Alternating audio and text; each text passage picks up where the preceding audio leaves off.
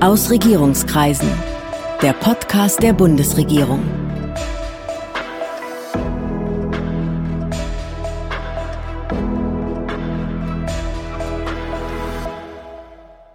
Hallo, willkommen zu Aus Regierungskreisen, dem Podcast der Bundesregierung.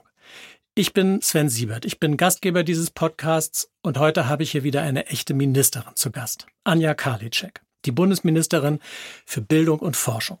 Es geht nämlich um Bildung, um Bildung in der Corona-Zeit, um digitale Bildung und wie es mit der Bildung weitergehen soll, wenn die Pandemie irgendwann hinter uns liegt.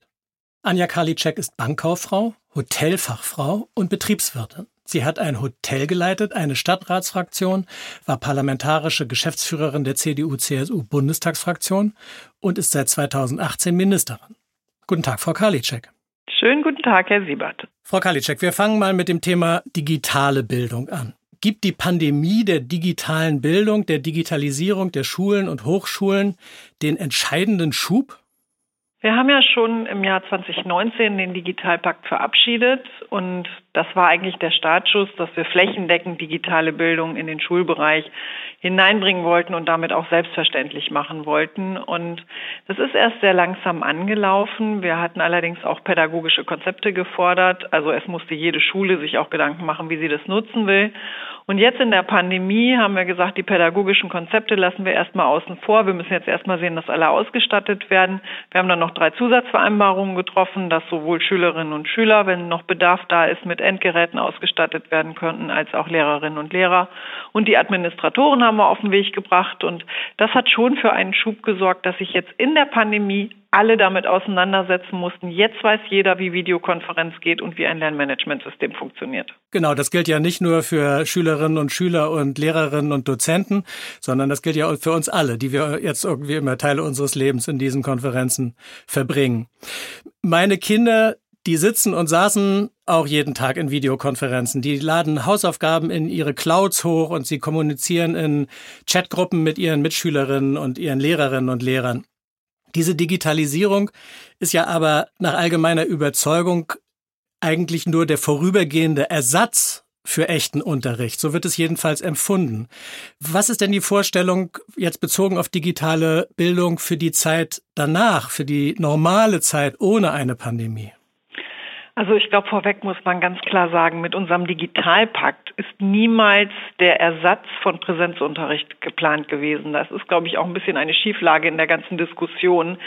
Digitale Bildung braucht jeder, ist auch eben nicht nur eine Frage von Schulen oder auch Hochschulen, ist ganz klar auch eine Frage von Wirtschaft, ist ganz klar eine Frage für jeden in der Gesellschaft.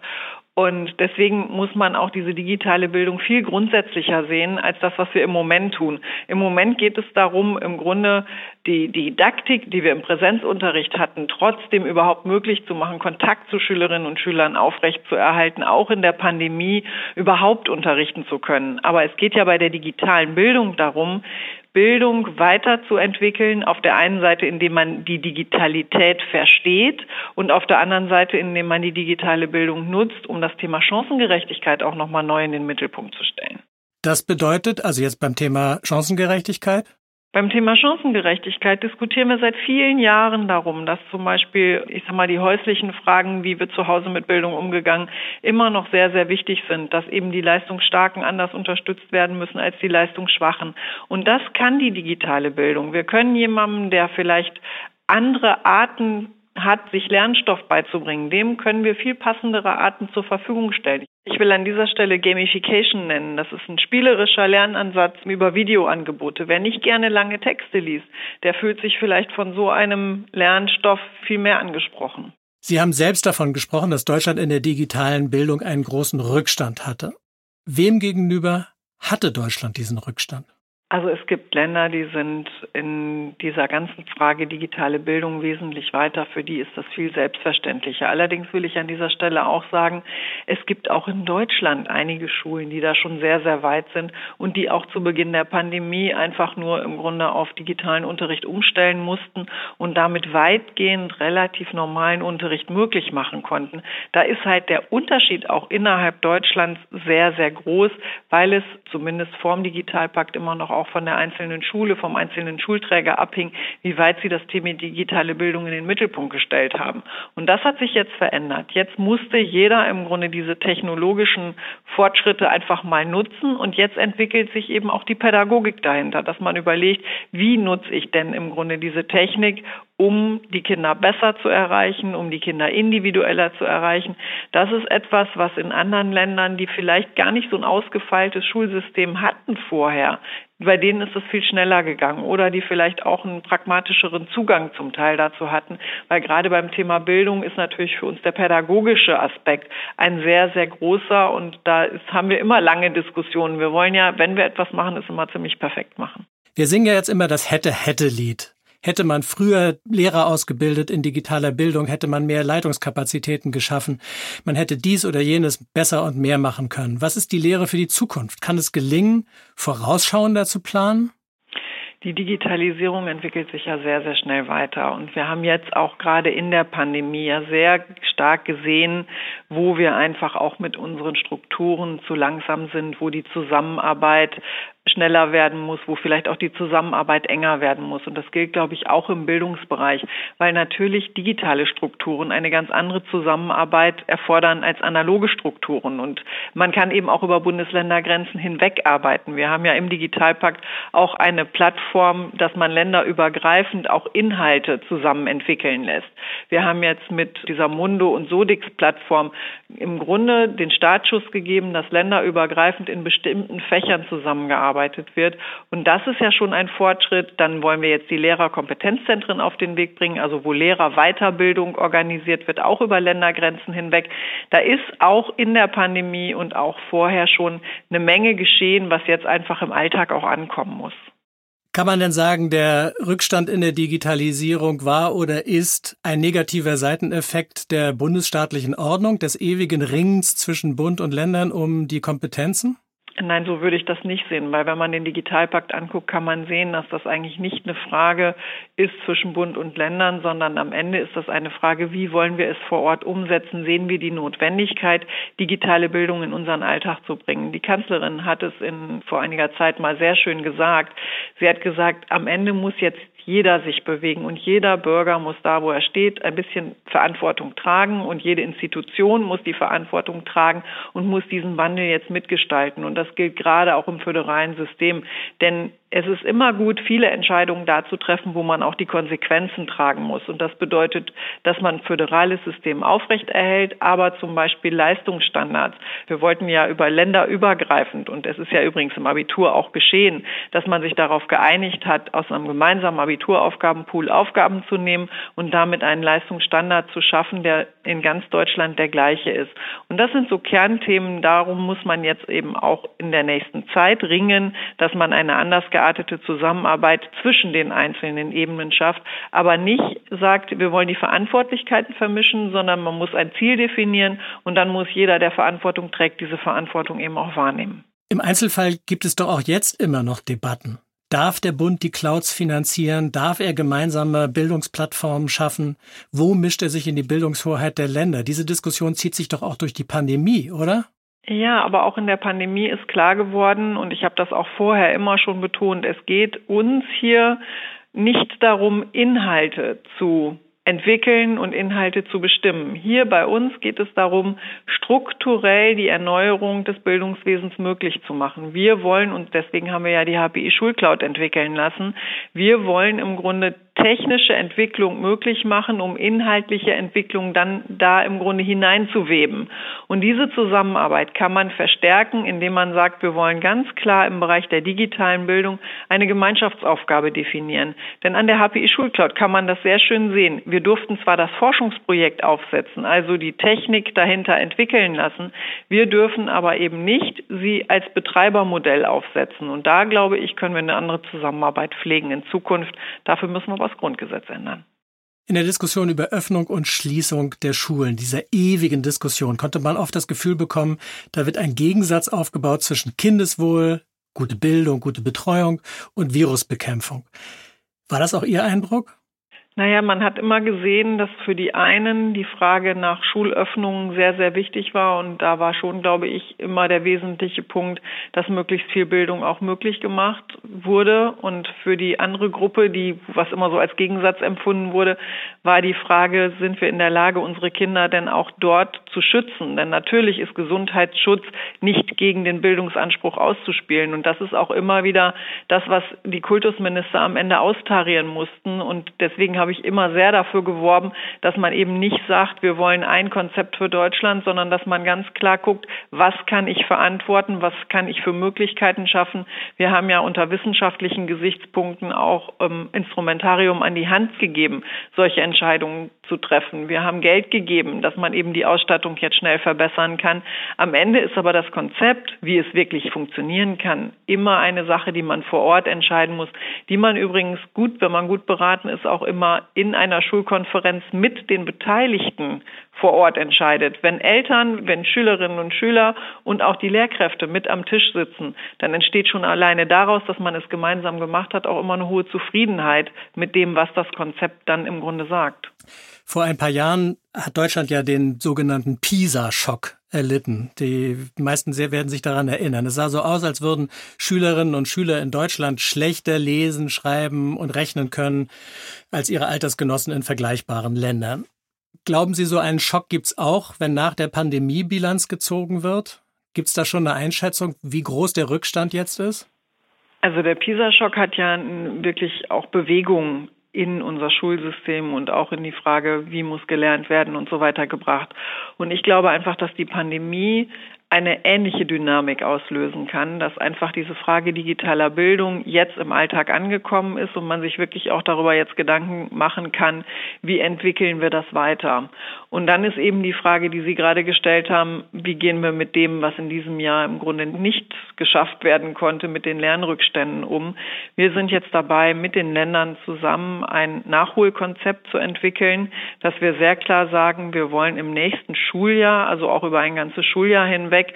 Für die 20 bis 25 Prozent, sagt ja der Lehrerverband, die eben wirklich große Lücken haben, wo wirklich nachgeholt werden muss, dass wir da die Länder unterstützen, dass das im Nachhilfemarkt, dass das im außerschulischen Markt nachgeholt werden kann. Wir wollen eine Lernstandserhebung machen zum Sommer hin, dass auch ganz klar ist, wer soll an diesem Programm teilnehmen und dass wir dafür eben auch nochmal Geld in die Hand nehmen.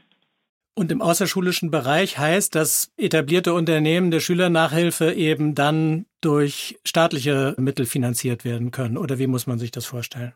Ja, wir haben ja ganz unterschiedliche Strukturen in den Bundesländern. In manchen sind die Bildungsstiftungen sehr stark, in manchen sind eben die privaten Nachhilfeinstitute sehr stark. Wir haben pensionierte Lehrer, die wir dafür bestimmt auch begeistern können, uns einmal ein Jahr zu unterstützen und Nachhilfe zu geben. Und wir sollten im Grunde die Kapazitäten, die wir außerschulisch haben, nutzen, denn in den Schulen selbst, glaube ich, ist das nicht machbar. Wir haben eh auch in vielen Bereichen noch Lehrermangel und erstmal muss ja auch, ich sag mal, der normale Schulunterricht unter veränderten Bedingungen doch erstmal wieder aufgenommen werden. Und deswegen ist es, glaube ich, gut zu sagen, wir nutzen die Kapazitäten, die wir im außerschulischen Bereich haben. Wir haben auch viele Studierende, die bestimmt gerne noch die eine oder andere Nachhilfestunde geben. Und wenn wir denen die Möglichkeit geben, uns an dieser Stelle zu unterstützen, kann daraus auch ein, ich sag mal, eine gesellschaftliche Aufbruchstimmung entstehen, dass wir einfach sagen, Bildung ist uns allen so wichtig, da wollen wir jetzt alle doch mal in die Tasten packen. Wir reden jetzt die ganze Zeit über Schulen und was dort getan werden muss. Aber der ganze Bereich digitale Bildung geht ja deutlich über die Schulen hinaus, oder? Das ist der Punkt. Wir müssen die Digitalisierung in die Breite tragen und deswegen habe ich ja vor einigen Wochen mit der Bundeskanzlerin zusammen die Initiative Digitale Bildung gestartet.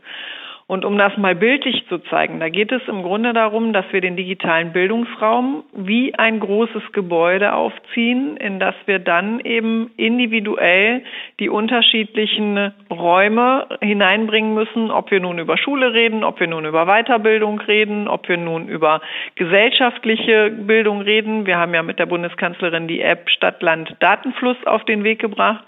Und dafür soll dann jeder einen individuellen Schlüssel bekommen über die nationale Bildungsplattform. Und da sind wir strukturell dabei, das jetzt gerade auf den Weg zu bringen. Vieles lässt sich ja aber nicht im Distant Learning und digital erfahren. Ich habe mal Biologie studiert, ein Studium, das sehr stark von praktischer Ausbildung geprägt ist. Mikroskopieren, pipettieren, Lösungen ansetzen, das kann man nicht zu Hause am Laptop. Also das eine ist ja, dass nicht alle Kurse automatisch ausgefallen sind. Also ich habe das schon so erlebt, dass auch gerade in diesen praktischen Fächern doch sehr viel Wert darauf gelegt wurde, wo man das leisten kann, in den Laboren die jungen Leute dann eben auch trotzdem zu unterrichten, vielleicht eben mit halben Gruppen und dafür eben auch länger die Labore offen zu lassen. Da ist eine Menge passiert. Aber nichtsdestotrotz gehen wir jetzt ins dritte Distanzsemester und man merkt schon, und die Zuschriften zeigen es uns auch einfach, dass doch viele junge Leute, gerade auch die so in kleinen Studentenbuden in den Städten sitzen, doch jetzt sagen, jetzt ist es auch echt mal gut gewesen. Und ich glaube schon, dass wir uns auch damit auseinandersetzen müssen, was das mit den jungen Leuten gemacht hat. Gerade auch mit denen, die im Erstsemester im letzten Jahr oder vielleicht auch jetzt gerade gestartet sind, die noch nie im Grunde Universität in seiner Wirkung, diesen gemeinschaftlich lernen, als Team sich zu entwickeln, gemeinschaftlich auch so Fragestellungen zu diskutieren. Das ist schon etwas, wo wir jetzt gucken müssen, was können wir für die tun. Vielleicht können wir für die Erstsemester auch schon etwas tun, dass man denen vielleicht so diese Startkurse doch ermöglichen kann mit Tests unter Sicherheitsbedingungen, dass man gute Konzepte entwickelt. Wir sollten es nicht unterschätzen. Also dieses dritte Semester jetzt im Distanzlernen ist auch für die Hochschulen ein großes Thema und das eine ist ja, dass wir sie finanziell so gestellt haben, als wenn ganz normales Studium stattfinden würde. Da haben wir, glaube ich, mit dem BAföG, mit der Nothilfe vieles getan, mit dem KfW-Studienkredit. Aber das andere ist, dass man jetzt gucken muss, wo hat vielleicht auch der Unterricht nicht vollständig stattfinden können und das Lernen. Und das zweite ist eben auch diese Einsamkeit und die Lustlosigkeit, wenn die eben in ihren kleinen Zimmern sitzen. Häufig sind es ja kleine Zimmer, in denen Studierende sitzen. Und das sollten wir nicht unterschätzen. Auch da müssen wir genau hingucken aber da gibt es eben noch keine Erhebungen drüber. Das ist bei den Schülern anders. Es gibt ja aber schon die Überlegung, dass man die Regelstudienzeiten verlängert, damit es auch sozusagen im normalen Studium die Möglichkeit gibt, bestimmte Dinge nachzuholen, die jetzt versäumt worden sind. Wenn das passiert, laufen die Hochschulen und Unis dann nicht endgültig über, weil im Grunde Jahrgänge doppelt besetzt sind? Na, ich glaube, auch da müssen wir sehr genau hingucken, ob das nötig ist oder ob man nicht da eben auch kleinteiliger helfen kann. Und wenn es nur um ein Semester geht, was man dann für einige quasi als Nullsemester laufen lässt. Da sollten die jungen Leute einfach sagen, es ging nicht, dann sollen sie einen Antrag stellen, dass eben ihre Regelstudienzeit verlängert wird. Die Länder sind da sehr unterschiedlich mit umgegangen. Wichtig ist ja, dass das BAföG zum Beispiel das auch immer abbildet, wenn die jungen Leute dann eben ein halbes oder ein Jahr länger brauchen, sodass sie halt finanziell trotzdem die Sicherheit haben, dass wir sie weiter unterstützen. Ich habe gehört, an vielen Unis gilt die Devise Hauptsache durchziehen, um eben zu vermeiden, dass jetzt nicht im nächsten Jahr zu viele Leute in den Lehrveranstaltungen sitzen. Naja, aber wir haben ja auch gelernt, dass digitaler Unterricht auch möglich ist. Also ich sag mal, wenn wirklich ein Kurs hinterher sehr groß ist, dann ist es ja vielleicht sogar auch gut, dass man sich zuschalten kann. Und auch da kann man ja das, was man jetzt gelernt hat, dann hinterher weiter nutzen. Denn gerade an den Hochschulen haben wir ja gesehen, die waren ja viel weiter schon und viel mehr darauf eingestellt, dass sie eben überhaupt solche Konzepte überhaupt möglich machen können. Dass da auch noch nicht alles gut ist und auch noch nicht alles, ich sag mal, dem Standard entspricht, den wir gerne haben haben wollen. Ich glaube, das kann man konstatieren, das ist auch d'accord, aber auch daran kann ja jetzt weitergearbeitet werden und dadurch kann man eben da vielleicht auch ein bisschen Flexibilität mehr schaffen. Im Labor ist das schwieriger und deswegen fand ich das auch wichtig, dass diese Laborkurse trotzdem, soweit es möglich war, auch stattgefunden haben. Herzlichen Dank. Vielen Dank für das interessante Gespräch. Ich danke und alles Gute. Passt Sie auf sich auf. Vielen Dank. Demnächst geht es hier weiter mit weiteren Gesprächspartnern aus der Bundesregierung und drumherum. Und ich hoffe, Sie sind dann auch wieder dabei. Das war Aus Regierungskreisen, der Podcast der Bundesregierung. Mehr Informationen zur Politik der Bundesregierung finden Sie auf bundesregierung.de und auf unseren Social-Media-Kanälen.